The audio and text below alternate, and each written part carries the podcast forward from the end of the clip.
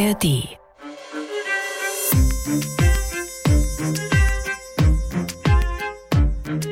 Der Kampf der Polizei gegen die italienische Mafia hier in Deutschland. Darum soll es in dieser Folge von MDR Investigativ hinter der Recherche gehen.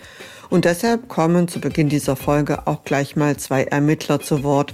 Und zwar zuerst Markus Druschke von der Polizei Frankfurt am Main und danach Oliver Huth vom Landeskriminalamt Nordrhein-Westfalen. Das ist nicht so wie bei anderen Gruppierungen, wo man klare Erkennungszeichen hat, äh, die für jeden ersichtlich sind. Da ist es eben oft der Pizzabäcker um die Ecke, der unscheinbar für den Normalbürger ist. Wir können kein Bundesland ausschließen. Die Drangheta ist überall präsent. MDR Investigativ hinter der Recherche erscheint alle zwei Wochen freitags mit einer neuen Folge in der ARD Audiothek und überall da, wo Sie uns gerade hören. Mein Name ist Cecilia Kloppmann. Über die Ndrangheta, eine der größten italienischen Mafia-Organisationen, ihre Geschäfte weltweit und hier in Deutschland, ihre Vernetzungen hierzulande und vor allem den Kampf der Polizei gegen diese Organisation, spreche ich diesmal mit meinem Kollegen Axel Hämmerling. Hallo Axel. Hallo. Axel, du bist zugeschaltet aus dem Landesfunkhaus in Erfurt im schönen Thüringen. Was hat denn die italienische Mafia überhaupt mit Erfurt und mit Thüringen zu tun? Eine ganze Menge, auch wenn das jetzt erstmal auf den ersten Blick nicht so aussieht, aber es ist tatsächlich eine ganze Menge, nämlich dahingehend, dass Erfurt seit 1996, 97, 98 in der Dreh ein sogenanntes Lokale hat, also einen Stützpunkt der Drangheta, die überall Ortsgruppen bildet, von denen aus dann natürlich die kriminellen Geschäfte, also mutmaßlich muss man ja immer sagen, das heißt aus diesen Lokale, also aus diesen Ortsgruppen heraus werden bestimmte Aufgaben verrichtet, immer im Auftrag der Drangheta und hier vor allem aus San Luca, also hier geht es vor allem um die Clans aus San Luca, ein kleines Bergdorf in Kalabrien.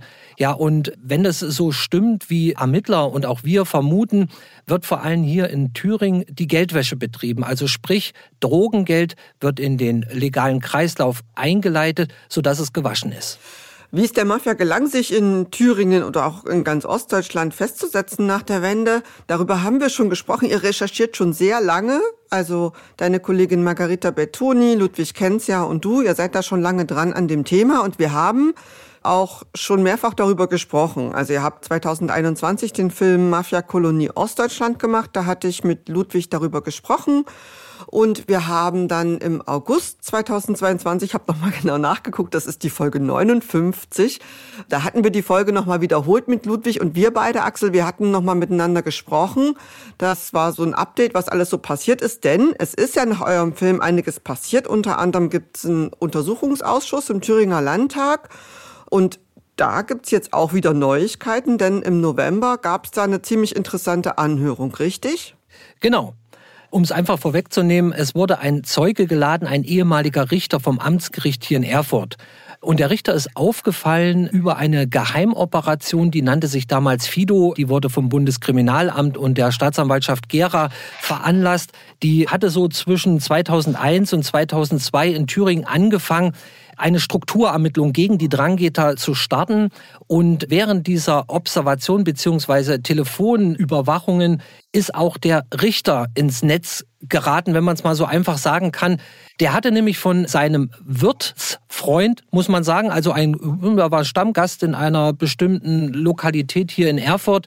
Der Freund war sein Dudesfreund, da hat er auch kein Hehl draus gemacht. Und just als da eine Telefonüberwachung lief auf das Handy des Wirts, hat der Richter zum Handy gegriffen, zum Handy des Wirts und hat ihn einen Anwalt besorgt. Und das Bundeskriminalamt hatte da fleißig mitgehört und war sehr erstaunt, auch wie innig ganz offensichtlich der Richter mit dem Wirt war und auch erstaunt waren vor allem die Ermittler und auch die Staatsanwaltschaft Gera damals, wie der Richter ja dem Anwalt sozusagen Tipps gegeben hat, wie man das Verfahren, also damals wurde gerade Anklage wegen eines Drogendeliktes gegen den Wirt erhoben, wie man da drum schippern kann, also wie man erreichen kann, dieses Verfahren, was auch am Amtsgericht Erfurt geführt worden ist, wie man das ja einstellen lassen kann. Also er verwies darauf, dass da Zeugenaussagen wohl Grundlage sind, die aber ein bisschen eigenartig sind. Da hätte man als Anwalt vielleicht gute Chancen. Ja, und da plaudert er frei weg von der Leber und Irgendwann kommt der Anwalt auch so auf die Überwachungen von italienischen Restaurants und fragt zu den Richtern, ja, wie sieht's denn aus? Sie wissen doch das doch immer und Sie kriegen das doch immer mit und da bestätigt er dann fleißig. Also sprich, irgendwann geht's drum, ja, und das Restaurant wird doch auch überwacht von seinem potenziellen Mandanten, also vom Wirt. Ja, und da sagt er, ja, ja, ja, ja, aber nicht wegen ihm, also nicht wegen des Wirtes, sondern wegen anderer. Ja, also der Ausschuss geht davon aus, dass es hier ein klassischer Geheimnisverrat vorliegt. Ist es jetzt eigentlich klar, gehört der zur Mafia, dieser Wirt? Also gehört der zur Drangheta?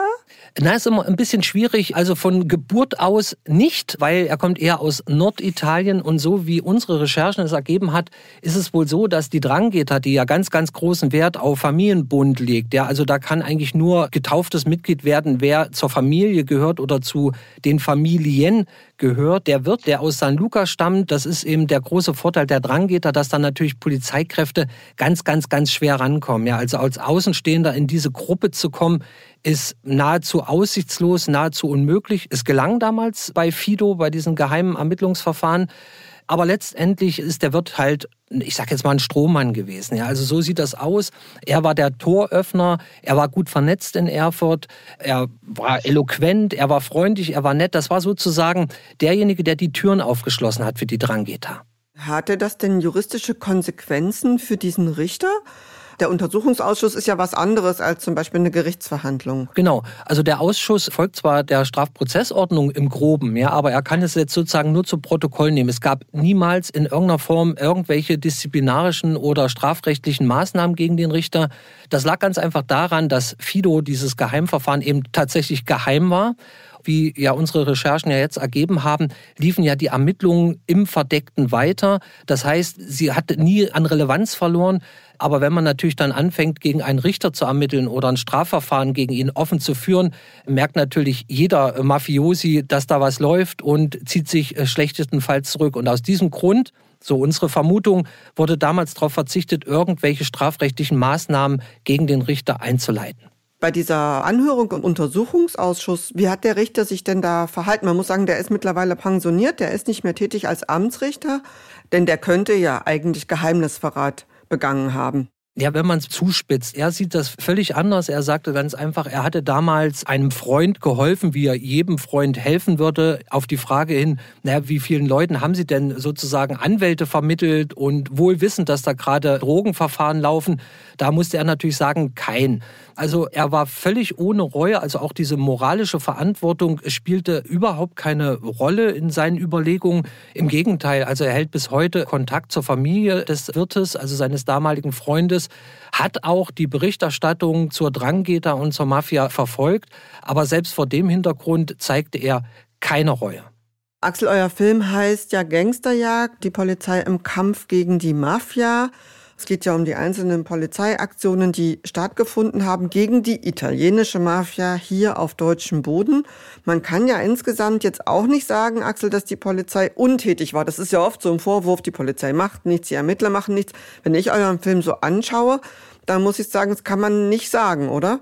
Völlig richtig. Also uns hatte auch genau diese Frage beschäftigt. Es steht ganz oft die Kritik im Raum, die Polizei würde nichts machen. Das Problem auch an der ganzen Geschichte ist, man hört immer mal wieder natürlich in den überregionalen Medien, aber auch bei uns vorrangig, dass es da einzelne Operationen gegeben hat. Ja, aber das verpufft natürlich super schnell wieder. Ja, man hört, uh, großer Einsatz gegen die italienische Mafia und dann ist auch ganz schnell wieder Ruhe eingekehrt. Und aus diesem Grund haben wir uns entschlossen, einfach mal eine Abfolge zu machen von Fido, dem Geheimverfahren, von dem ich schon gesprochen habe, 2000 bis hin zur letzten großen Europa, ja weltweiten Polizeioperation Euro Eureka, die im Mai 2023 gestartet worden ist bzw. umgesetzt worden ist. Und da zeigt sich eben, dass natürlich sehr, sehr viel gegen die Drangheta gemacht wird, auch vor allem gegen die Clans aus San Luca. Das Problem ist natürlich auch, und das kommt in dem Film, glaube ich, auch sehr, sehr, sehr deutlich zum Vorschein, es ist natürlich rein juristisch, ja, also wenn man auf die Gesetze einfach mal guckt, für die Polizeibeamten immer sehr, sehr schwierig, gegen die Mafia vorzugehen, ja, weil die Mafia, um es jetzt mal ganz einfach zu machen, ist in Deutschland nicht strafbar. Also wer Mitglied in einer Mafia oder in der Mafia ist, also in der Drangheta ist, der hat nach deutschem Recht nichts zu befürchten. Ja, es gibt natürlich die kriminelle Vereinigung, aber die ist so unscharf und auch schwer damit eine weltweit operierende Mafia-Gruppierung zu fassen, dass es eben oft hinten runterfällt, dass man sagt, okay, wir konzentrieren uns auf einzelne Drogendelikte, die den Menschen zugeordnet werden und lassen die kriminelle Vereinigung in Klammern Mafia einfach nach hinten runterfallen. Die Strafen sind auch so gering, dass es sich meistens nicht lohnt, prozessökonomisch, wie es so schön heißt. Ich muss aber jetzt nochmal nachfragen, wenn man an eine kriminelle und weltweite Vereinigung denkt, so als Otto Normalbürger, dann würde mir jetzt als allererstes die Mafia einfallen. Und die gilt in Deutschland nicht als kriminelle Vereinigung. Völlig richtig. Also das ist ja zum Beispiel eine neue Erkenntnis aus der Polizeioperation Eureka aus diesem Jahr. Und da sagen auch die Ermittler in unserem Film, mit dem wir uns getroffen haben, immer wieder, Leute, wir müssen den Paragraph 129, der die kriminelle Vereinigung unter Strafe stellt, ganz dezidiert in Richtung Mafia erweitern. Also das ist, heißt, der Gesetzgeber erkennt eine Notwendigkeit, zu sagen, zum Beispiel eine Mafia-ähnliche Organisation, wie es die Italiener zum Beispiel haben. Dann lass uns mal über einige der Operationen sprechen. Angefangen hat es, wenn ich das in eurem Film richtig verstanden habe, mit der Operation Fido vor jetzt über 20 Jahren, 2000, 2001, Axel? Genau, das ist sozusagen der Ausgangspunkt, wo auch dann das BKA zumindest nach unseren Recherchen angefangen hat, die Drangeter schärfer ins Visier zu nehmen. Also da liefen natürlich verschiedene Ermittlungen im Vorfeld. Und das gipfelte dann eben in den ersten Versuch, wenn man so sagen will, die Drangeter dran zu kriegen, wo man eben anfing, okay, jetzt gucken wir mal, jetzt wollen wir wissen, wer telefoniert mit wem, wer hat mit wem welche Geschäftsbeziehungen, wo laufen laufen die Gelder lang. Also hier ging es vor allem um die Geldwäsche. Schwierig nachzuweisen, weil in Deutschland braucht es immer die sogenannte Vortat. Also das heißt, wenn eine Staatsanwaltschaft den Verdacht hat, hier wird Geld gewaschen, muss sie dem Gericht klar deutlich vorlegen, woher dieses Geld, was gewaschen werden soll, eigentlich kommt. Und da kann man sich vorstellen, wenn jetzt in Erfurt natürlich eine Ermittlergruppe versucht, diese Geldwäsche nachzuweisen, braucht sie sozusagen die Drogenverkäufe zum Beispiel in Südamerika. Da kann man sich vorstellen, wie schwer das ist, eben diesen Deal, der in Ecuador zum Beispiel passiert ist, also nachzuweisen, dass das Geld, was über Erfurt gewaschen wird, tatsächlich aus einem Kokaindeal in Ecuador stammt. Ja, das ist nahezu unmöglich. Und aus diesem Grund hat sich ja auch die Polizei jetzt mehr oder weniger darauf verlagert, tatsächlich die Ermittlungen weltweit aufzustielen. Zum Beispiel auch in Italien ist es ja mittlerweile anders. Da müssen Leute ja nachweisen, woher sie das Geld haben, zum Beispiel für Immobilien, für teure Autos und so weiter. Wenn man den Verdacht hat, das könnte aus einer Geldwäsche sein oder nicht auf legalem Wege, dann müssen die das nachweisen. Das ist sozusagen die sogenannte Beweislastumkehr. Genau, ganz entscheidend gibt es in Deutschland schlicht nicht. Es gibt bisher auch keine Bewegung im politischen Raum, die da irgendwie Abhilfe schafft. Es ist ganz einfach so, bei uns müssen die Beamten, also die Polizei nachweisen, woher das Geld kommt kommt. Bei uns kann sich jeder hinstellen und sagen, ja, das habe ich von meinem Freund gekriegt oder von meiner Familie oder wir haben gespart und dann haben wir uns davon eben ein teures Restaurant gekauft. Das heißt, sie tricksen eigentlich diese Beweislastumkehr um, indem sie halt einfach behaupten, wir haben das Geld in Deutschland erwirtschaftet. Die Italiener, also die Sicherheitsbehörden können dann maximal in Deutschland anfragen, könnt ihr das überprüfen und dann muss die deutsche Polizei sagen, ja, auf welcher Grundlage? Wir können ja jetzt erstmal nicht unverdächtige Leute fragen, wo habt ihr euer Geld her? Das funktioniert nicht und aus diesem Grund gilt Deutschland weiterhin als Geldwäscheparadies. Fido ist eingestellt worden und in eurem Film heißt es, wegen Befindlichkeiten der Staatsanwaltschaft. Da habe ich mich gefragt, was heißt denn das konkret, Axel? Vermutlich haben wir geschrieben, ist ganz, ganz wichtig, weil das ja genau der Moment ist, mit dem sich gerade der Untersuchungsausschuss im Thüringer Landtag befasst. Also so wie unsere Recherchen es bisher ergeben haben, ist es tatsächlich so, Fido war ja nicht nur das erste wichtige große Verfahren gegen die Drangeter oder gegen die Clans aus San Luca, sondern in Fido ist ja was gelungen, was bisher als unmöglich galt. Ja, es ist tatsächlich dem Bundeskriminalamt gelungen, fünf Ausrufezeichen, fünf verdeckte Ermittler in das Umfeld der sogenannten Erfurter Gruppe, also das Lokale hier in Erfurt, ranzuschleusen. Ja, das ist nahezu unmöglich. Und dann ging es dann irgendwann mal darum, ja, was machen wir denn die V-Leute, also die verdeckten Ermittler, muss man sagen, ganz wichtig. Also das sind echt Polizeibeamte, nicht irgendwelche Quellen, die da irgendwie im Umfeld unterwegs waren, sondern echt mhm. verdeckt ermittelnde Polizeibeamte waren dann irgendwann mal nach Italien eingeladen worden, ja, also zum Boss sozusagen, also für Ermittler der Jackpot. Und da ging es dann drum, hm, naja, und das geht so einfach nicht, wie ist da die rechtliche Lage? Dann wurde noch mal hin und her überlegt und die Staatsanwaltschaft Gera ganz vorne dran sagt, wir müssen das machen, wir müssen das machen, wir haben Absprachen mit Italien getroffen, das funktioniert. Und dann kam die Generalstaatsanwaltschaft Thüringen ins Spiel Und die war irgendwie not amused, zumindest das, was die dürre Aktenlage noch hergibt, dass da ein Staatsanwalt in Gera einfach so vorprescht. Und aus diesem Grund ist es dann halt irgendwann mal mit juristischen Spitzfindigkeiten eingestellt worden. Wer sich das nochmal ganz genau anhören möchte mit der Operation Fido, da verweise ich nochmal auf die Folge 59. Da wird auch nochmal ganz klar, wie frustriert teilweise die Ermittler in Thüringen auch gewesen sind, dass das Verfahren eingestellt worden ist. Allerdings, du hast es auch gerade schon gesagt, Axel, es hat trotzdem was gebracht, nämlich bis in die heutige Zeit, bis zur Operation Eureka. Dazwischen gab es noch eine, die hieß Polino. Da hast du mir auch gesagt, die ist wichtig, über die müssen wir sprechen. Was bedeutet die Operation Polino, Axel? Ja, Polino fand im Dezember 2018 statt, beziehungsweise dort wurde dann in die öffentliche Ermittlung eingetreten, das heißt mit großen Razzien. Da ging es dann in den Niederlanden, in Luxemburg, in Deutschland, Italien und Belgien zur Sache, muss man so sagen. Allein in Deutschland wurden 21 Männer verhaftet. Und Polino ist der erste, ja, kann man sagen, der erste große Aufschlag, der in einem sogenannten JIT funktioniert hat in ein Joint Investigation Team. Und das muss man sich so vorstellen, ein JIT, das ist wie eine SOKO oder heutzutage heißt es ja eher BAO, also besondere Aufbauorganisation. Nur, dass die mhm. halt nicht in einem Landeskriminalamt stattfindet oder zwischen zwei Landeskriminalämtern, sondern dass eben tatsächlich Polizeibehörden aus mehreren Staaten an einem Tisch sitzen und da umgeht man dann halt und das meine ich jetzt nicht despektierlich, aufwendige Bürokratie oder die schwierigen und sperrigen Rechtshilfeersuchen, sondern einfach es wird ein Vertrag geschlossen zwischen diesen Polizeibehörden und die können dann auch, abgesegnet von einem Richter, direkt Informationen austauschen.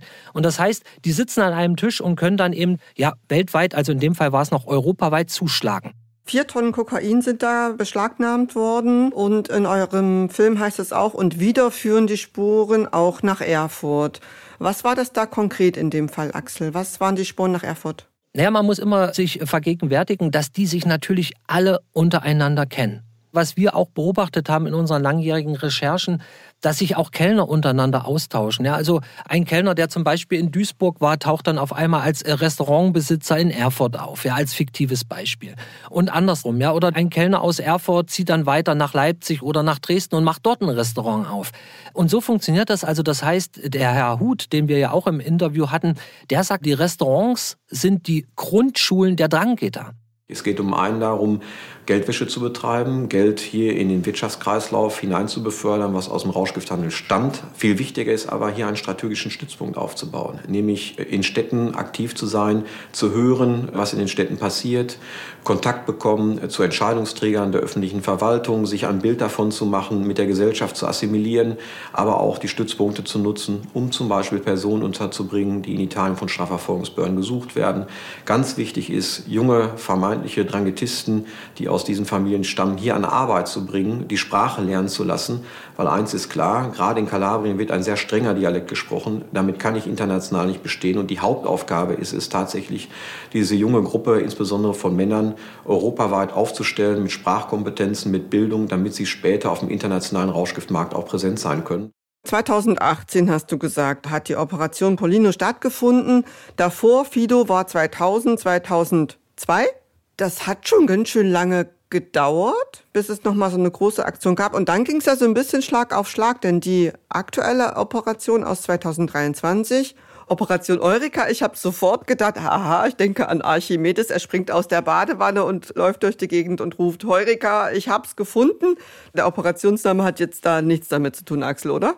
Doch, Genau das ist es. Und das ist auch, ich sage jetzt mal, so ein Erwachen oder so, ein, so eine so Zufriedenheit bei den Ermittlern, die in Eureka eingebunden waren, weil nicht nur der Aufwand ein enorm großer war, sondern eben, weil man jetzt sicher ist, wir haben die Clans aus San Luca, die es betrifft, wir haben sie entdeckt, wir haben sie fest und wir haben jetzt so viel in der Hand, dass man jetzt endlich, und wenn man jetzt mal den Bogen spannen will, zu Fido seit 20 Jahren sozusagen im Visier hat, jetzt hat man endlich genügend Beweise, Belege, Indizien, die es rechtfertigen, Durchsuchungsbeschlüsse zu beantragen und das nicht nur in Deutschland, sondern auch in Europa und auf der ganzen Welt. Also es ist eine klassische, wir haben es.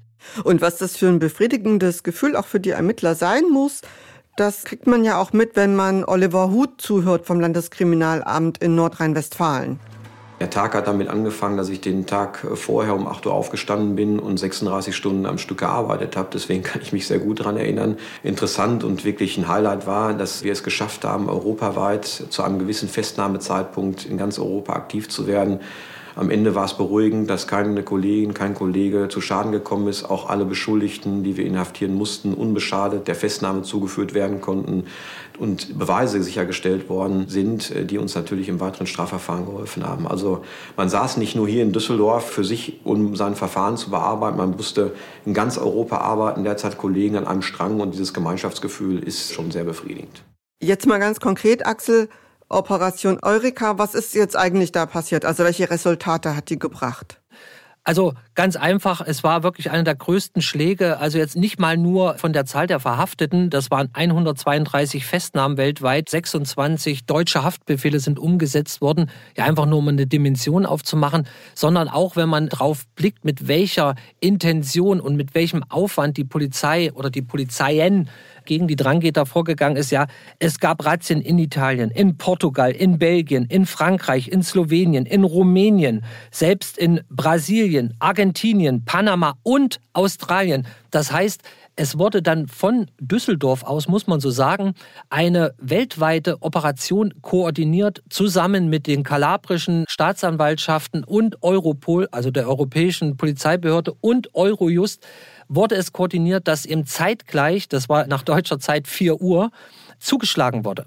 Und habe ich das richtig verstanden, Axel, dass eine wichtige Rolle auch tatsächlich für den Ermittlungserfolg gespielt hat, dass die Mafiosi ihre Kommunikationsmittel geändert haben, dass sie auf die erstmal möglichst sicheren Krypto-Handys und sowas umgestiegen sind? Völlig richtig. Erstaunlicherweise muss man sagen, weil die Dranggeter ja eigentlich eher so sich vor der Technik immer gescheut hat. Ja, also die alten Mafia-Bosse haben lieber geredet. Ja, man hat sich getroffen, zum Beispiel mhm. in einem Kloster, die Polsi zum Beispiel, und hat da sozusagen seine Strategie besprochen. Es wurde lieber hunderte Kilometer gefahren, um sich direkt in irgendeinem Hinterhof oder in einem Hinterraum einer Gaststätte zu treffen, um das zu besprechen. Und hier, vermute ich auch wegen Corona, ist natürlich die Reisefähigkeit eingeschränkt gewesen. Und wir müssen uns nichts vormachen, alles läuft über ein Handy und natürlich auch kriminelle Geschäfte laufen über Handys. Und da hat man sich dann eben auf diese sogenannten Krypto-Handys gestürzt, die für viel Geld gemietet oder geleast werden können, wenn man so sagen möchte, weil man einfach schlicht dachte, die sind abhörsicher, da kommt niemand rein und da können wir dann frei weg von der Leber reden. Das haben ja nicht nur die Dranggeter gemacht, sondern eigentlich alle anderen, die in irgendeiner Form in der Kriminalität unterwegs waren, völlig frei Fotos verschickt von ihren Drogen, Fotos verschickt von ihren Foltereien oder Videos verschickt von irgendwelchen Foltercontainern in Belgien. Also da haben die überhaupt kein Blatt vor den Mund genommen und das war natürlich Gold wert für die Ermittler, als das dann geknackt worden ist, sei es Sky ECC oder sei es EncroChat oder sei es Anim. Und das erklärt ja im Film Jean-Philippe Lecouffé von Europol ziemlich gut, was dadurch möglich wurde durch das Knacken dieser Krypto-Handys. Warum? Uh, um es einfach auszudrücken, wenn man in der Vergangenheit Nachforschungen angestellt hat, hat man es meistens von der unteren bis zur oberen Ebene untersucht. Uh, man hatte also die kleinen Fische, ohne sie verknüpfen zu können. Dann hat man versucht, vom kleinen Fisch zum mittleren Fisch und zum großen Fisch zu gelangen.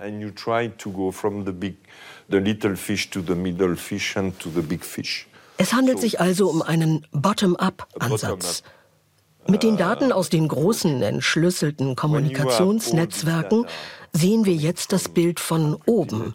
Es ist ein Top-Down-Ansatz. Man hat den ganz Großen und sieht, mit wem er in Beziehung steht, sodass es viel einfacher ist, zu verstehen, wie sie funktionieren. So it's far more easy to understand how it works. Jetzt hast du ja schon gesagt, es sind immer mal wieder Leute auch verhaftet worden. Es gibt einen Prozess am Oberlandesgericht in Düsseldorf. Man fragt sich ja schon, was passiert jetzt eigentlich mit den Verhafteten und welcher Straftaten werden die überhaupt angeklagt? Also was ist überhaupt möglich? Weil kriminelle Vereinigung, haben wir ja auch schon gehört, ist nicht so einfach möglich. Genau. Also in der Regel ist es in der deutschen Rechtsprechung immer so oder auch von der Prozessökonomie her betrachtet, sprich, es muss sich lohnen, sagen wir es mal einfach, ist es halt immer so, dass man sich natürlich vorrangig auf die Drogengeschichten, Drogenvorwürfe, Geldwäsche oder Steuerhinterziehung, in Deutschland ist es ganz oft Steuerhinterziehung, die Geldwäsche flankiert, und aus diesem Grund ist ja auch Polino, was ich vorhin schon mal angefügt hatte, so wichtig, weil es hier tatsächlich um die Gesamtheit geht, ja, also den Blick von oben drauf. Und das ist ja auch das, was Eureka versucht jetzt gerichtsfest zu machen dass man eben sagt, okay, da gibt's halt Clans, die ganz oben stehen, die das in irgendeiner Form koordinieren, diesen Drogenhandel dann über die Bühne bringen, zusammen mit irgendwelchen südamerikanischen Kartellen. Und dieser Blick von oben drauf, das will Eureka erreichen. Das soll eben vor Gericht klar gemacht werden. dass ja auch Polino die Blaupause dazu, was ja auch dann die Anwälte dazu bringt zu stöhnen, oh ja, ihr mit eurer Mafia und Coke AG, das ist so die Schlagzeile zu diesem Polino-Prozess. Mhm. Das raubt nur Zeit. Da sitzen dann Leute da, die halt nur in Anführungsstrichen Kurierfahrer waren, das ist doch völlig klar. Lasst uns die verurteilen und gut ist, da sind die Strafen schon hoch genug. Und da sagt eben die Staatsanwaltschaft Duisburg, nein, es geht um mehr. Es geht nämlich um das Gesamtkonzept. Es geht um das gesamte große Netzwerk. Und das wollen wir sozusagen vor Gericht ziehen. Das wollen wir vor Gericht klarziehen, eben dass es keine einzelnen Fälle sind oder Kleinstgruppen, die da irgendwie im Kokainhandel unterwegs sind. Um diesen Austausch auch nochmal zu belegen und diese Krypto-Handys, ja, das war der wunderbare Fall in Erfurt gegen den Wirt, den sie jetzt während Eureka verhaftet haben gab es immer wieder Verdachtsfälle. Es wurde mal wegen Steuerhinterziehung ermittelt, da hat er seine Strafen auch bezahlt. Geld spielt keine Rolle, darf man nicht vergessen. Ja, und die Geschäfte mhm. laufen trotzdem weiter. So, und dem wird jetzt vorgeworfen, eben ein Kokain-Deal organisiert zu haben. Ja, da wurde extra einer seiner Freunde aus München beauftragt, mit einem Krypto-Handy nach Erfurt zu fahren, weil er selber keins hatte.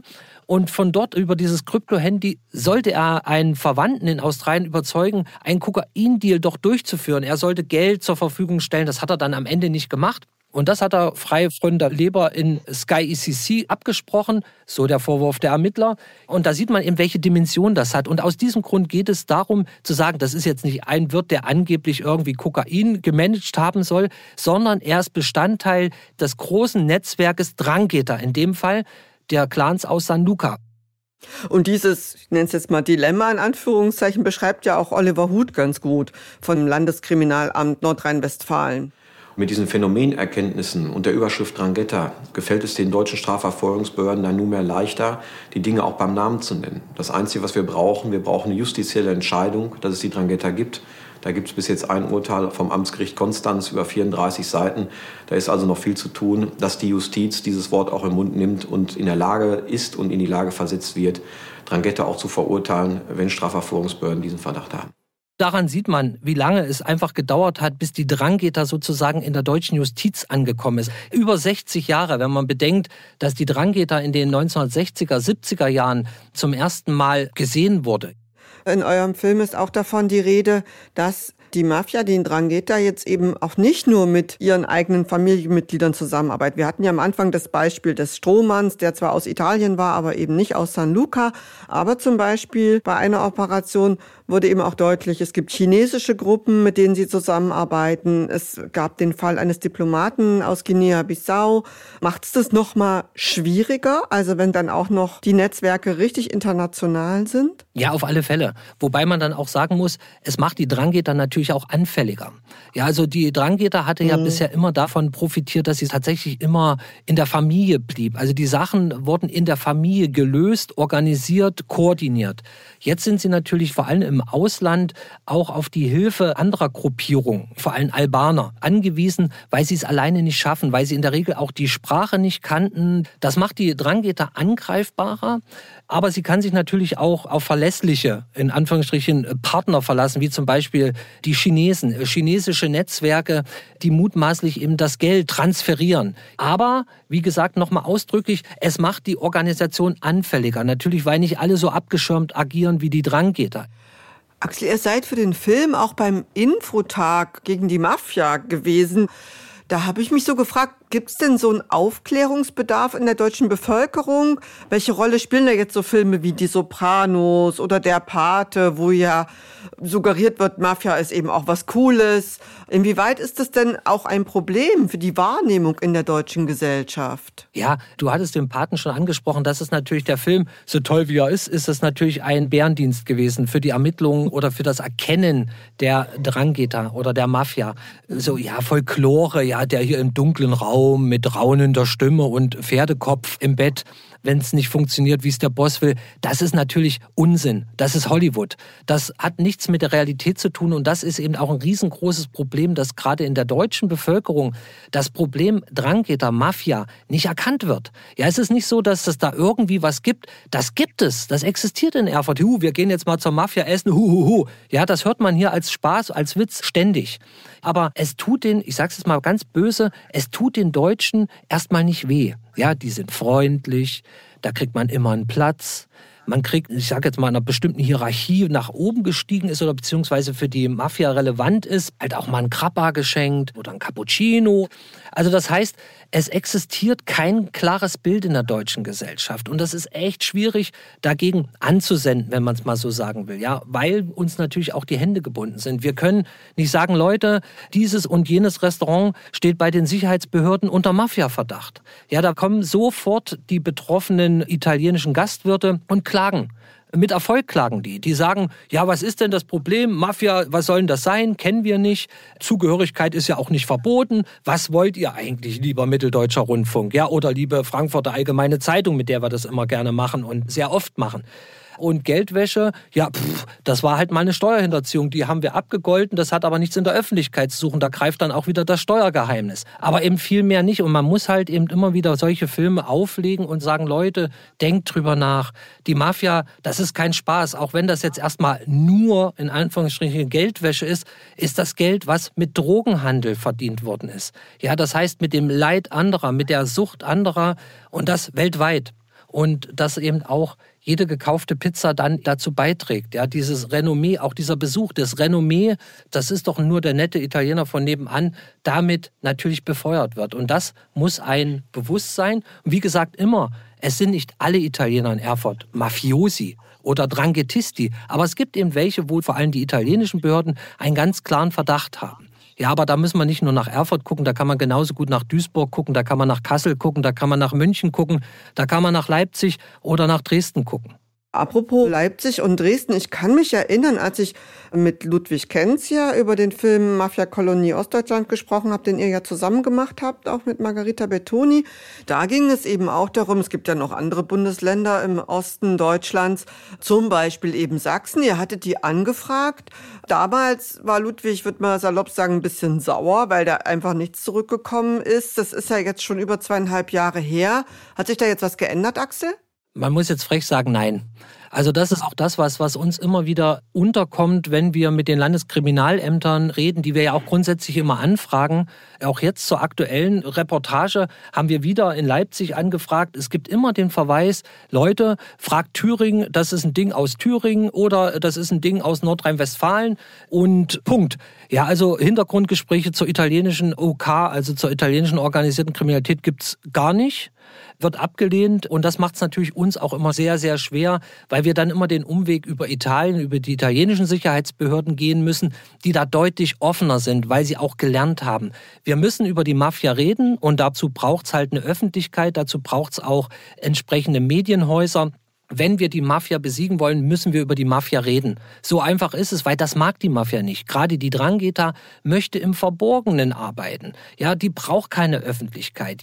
Jetzt gehört es ja zu unseren journalistischen Grundsätzen auch immer die andere Seite zu fragen. Also in dem Falle wären das ja zum Beispiel Restaurants, wo man denkt, die könnten zur Mafia gehören. Ist euch das gelungen? Habt ihr da überhaupt Ansprechpartner? Also immer, das ist einer unserer Grundsätze und da ist es jetzt egal, ob das italienische organisierte Kriminalität ist oder ob das andere mutmaßliche kriminelle Netzwerke wie zum Beispiel die Armenier sind. Bei uns werden alle angefragt, alle. Es ist nicht so, dass die irgendwie geheim irgendwo agieren. Also die Restaurants findet man überall im Netz, auch mit Kontaktadressen. Wir haben uns die Mühe gemacht, die Anwälte herauszubekommen, die jetzt zum Beispiel im Verfahren Eureka eine Rolle spielen. Die haben wir alle angefragt.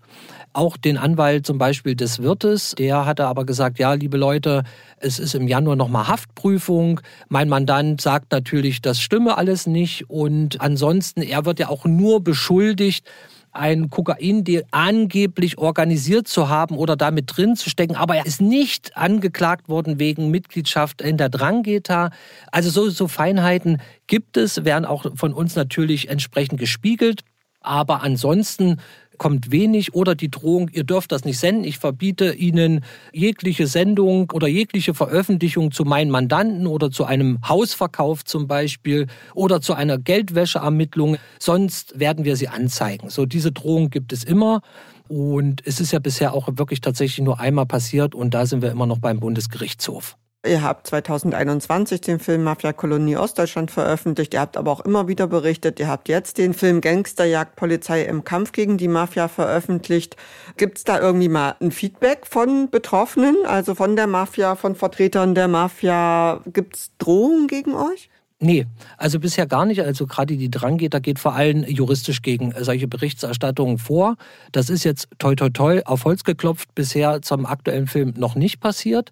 Aber wie gesagt, in der Regel sind sie sehr klagefreudig, weil auch Geld keine Rolle spielt, schlicht und ergreifend. Da kann man sich halt einen Anwalt leisten und da kann man sich auch dann in der Regel ein mehrjähriges Verfahren durch die Instanzen leisten wir müssen uns das leisten und das ist auch ein ganz, ganz großes Dankeschön auch an unsere juristische Direktion, die uns da immer unterstützt, weil anders funktioniert es nicht. Ja, und das ist natürlich auch ein riesengroßer Vorteil des öffentlich-rechtlichen Rundfunks, muss man auch nochmal sagen, wo dann eben viele Lokalzeitungen einfach die Kraft nicht mehr haben, die Power nicht mehr haben, weil das echt schwierig ist. Und darum freuen wir uns auch über jede Kooperation, die wir dort in der Berichterstattung äh, schmieden können, weil es ganz, ganz wichtig ist, eben darüber zu reden. Aber wie gesagt, direkte Drohungen gab es von Seiten der Italiener noch nie außer eben die Anzeigen oder dann eben die Aufforderung auf Unterlassung. Ja, aber bisher noch nicht. Euer Film, ich zitiere das einfach mal, endet mit den Worten, trotz großer Polizeioperationen, trotz aller Erfolge, die Drangheta ist noch längst nicht besiegt, noch immer machen es ihr vor allem die deutschen Gesetze leicht. Der Kampf gegen die Mafia hat gerade erst begonnen. Deshalb gehe ich mal davon aus, Axel, wir hören uns dann zu gegebener Zeit wieder, richtig? Auf alle Fälle. Ich bin felsenfest davon überzeugt. Ich danke dir für das Gespräch, Axel. Dankeschön. Tschüss, alles Gute.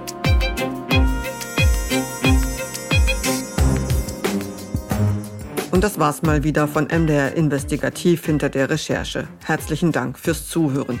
Immer freitags, alle zwei Wochen erscheint eine neue Podcast-Folge, da wo Sie uns gerade hören und in der ARD Audiothek. Und um die neuen Folgen nicht zu verpassen, ist es am besten, wenn Sie uns abonnieren. Wir freuen uns auch immer über Feedback und Bewertungen, weiterführende Links, Informationen und auch Kontaktmöglichkeiten. Für Feedback zum Beispiel gibt es immer in unseren Show Notes. Und auch in unserem Transkript ist alles nochmal verlinkt. Zu finden ist das unter www.mdr.de slash investigativ-podcast. In der nächsten Folge von MDR Investigativ hinter der Recherche empfängt sie dann wieder meine Kollegin Esther Stephan. Wir hören uns, so Sie mögen, in vier Wochen wieder. Bis dahin, machen Sie es gut.